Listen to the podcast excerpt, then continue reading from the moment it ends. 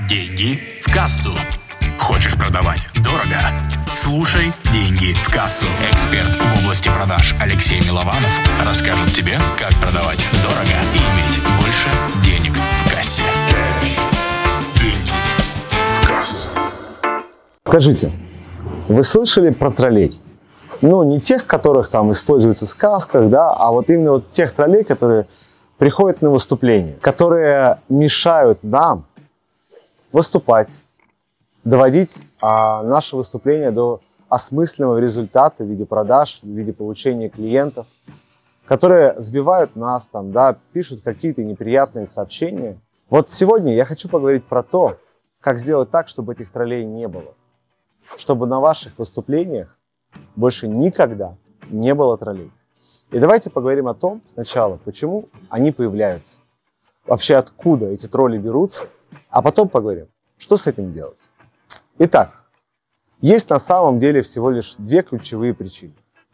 Причина номер один – это случайность, случайный человек. Да, то есть дело в самом человеке. Он пришел с самого начала, потому что ему было скучно, сломался телевизор, да, э, он не знал, чем заняться, и он просто нашел случайно вашу рекламу и пришел на ваш вебинар или живое выступление. И понятно, что он хочет себя как-то развлечь. И начинает использовать это время, чтобы развлечь себя, там, перекрикивая, перебивая. Если это проходит вебинар, то пишет какие-то неприятные комментарии. И, конечно же, с такими людьми нужно бороться, их нужно убирать. Чуть позже поговорим о том, как это делать. А вот вторая причина – она находится только в нас, в наших материалах, в нашем поведении, в нашей подаче.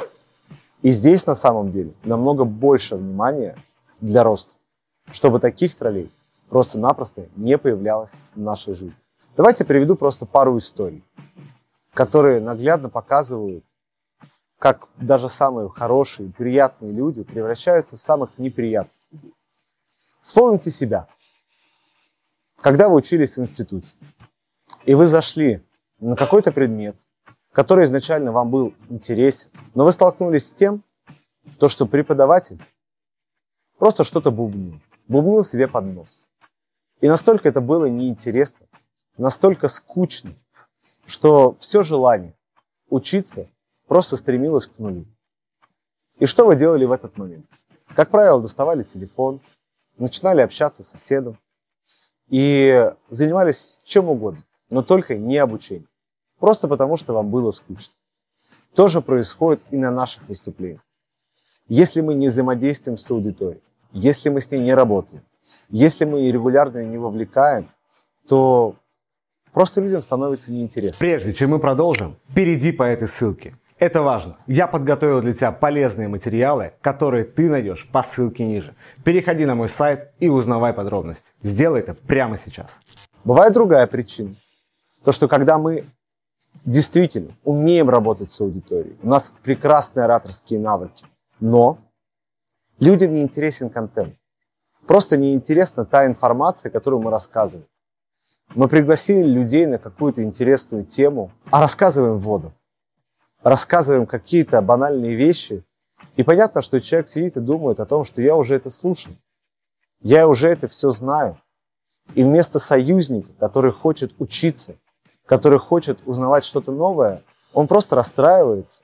И эти эмоции начинает выплескивать в чат, или если это на вебинаре, или выплескивает на выступлении.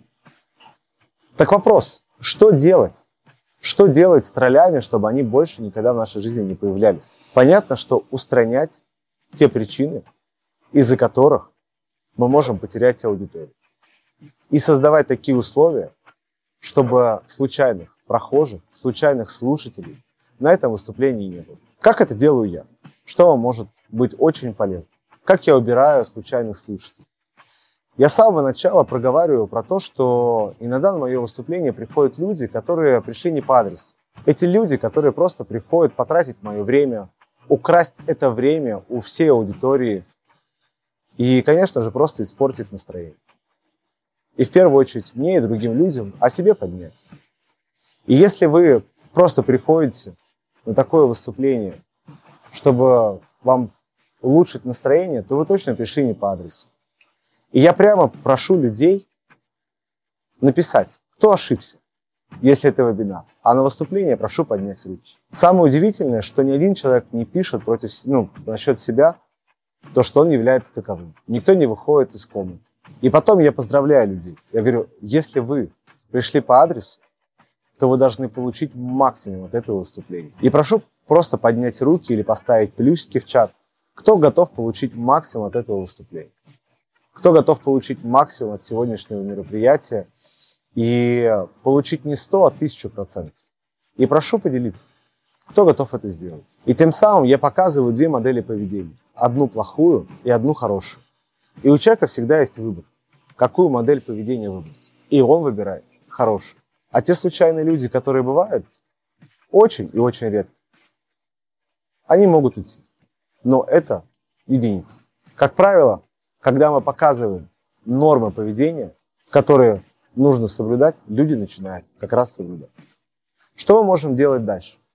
Мы можем проанализировать аудиторию и вытащить именно тот контент, который будет действительно интересен им, который будет настолько вкусным, что человек будет просто сидеть с открытыми глазами и внимать. Внимать ваши знания, навыки. И просто будет, не отрываясь, записывать, записывать у экрана монитора или на живом выступлении, мероприятии. Третье. Наша основная задача – развивать навыки ораторского искусства. Если мы говорим о работе в рамках а, с аудиторией, то это просто вовлекать аудиторию, постоянно задавая какие-то вопросы, давая упражнения, тем самым вовлекая аудиторию, чтобы у них не было времени на то, чтобы писать какую-то ерунду. Пусть лучше они устают писать или там поднимать руки, на те вопросы, на которые нам нужно получить ответ и желаемо получить ответ. Четвертое. Что делаю я на мероприятии? Если вдруг заводится тролль, если мы говорим про вебинар, то просто у всей моей команды есть одна четкая установка. Сразу таких людей убирать. Запомните, никогда не вступайте переговоры с террористами. Просто убирайте их нафиг со своих выступлений. Если это проходит, например, живую, что делаю я? Я рассказываю какой-то блок информации, вижу, что человек достает телефонную трубку и начинает разговаривать. В этот момент я просто переключаю слайд, останавливаю и прошу поблагодарить всю аудиторию, вот именно вот того человека, который говорит по телефону, что именно из-за него мы пропустили этот подблок информации. И вы не узнаете, не получите ответ на этот вопрос. В этот момент аудитория становится единым организмом, она объединяется чтобы ненавидеть того человека, который помешал всем остальным. Тем самым я даю урок, показываю, что так вести себя не стоит. И вы не представляете, больше такого поведения я не встречаю. И аудитория работает точно по моим правилам. Шестая вещь, наверное, самая важная, это демонстрация границ. Да, то есть если люди пробуют себя неправильным образом вести, я сразу это отсекаю. Я показываю, что такое поведение здесь недопустимо, приучая к своим правилам и предлагая эти правила принять. И люди, когда соглашаются с ними, им уже очень сложно потом от этих правил отказываться. Стройте и вы свои границы во время выступления. И вам будет намного проще выступать и, конечно же, добиваться огромных результатов. Прежде чем я закончу, я бы хотел вас попросить. Попросить всего лишь об одной вещи. Напишите в комментариях, что для вас в этом видео было самое ценное, что из этого было самым полезным. И после этого поставьте лайк. Мне действительно будет приятно, что этот материал записывался не зря. И, конечно же, смотрите мои следующие видео. С вами был Алексей Милованов. Жду вас в своих новых видео. И, конечно же, жду вас в качестве своих клиентов. До встречи. Пока.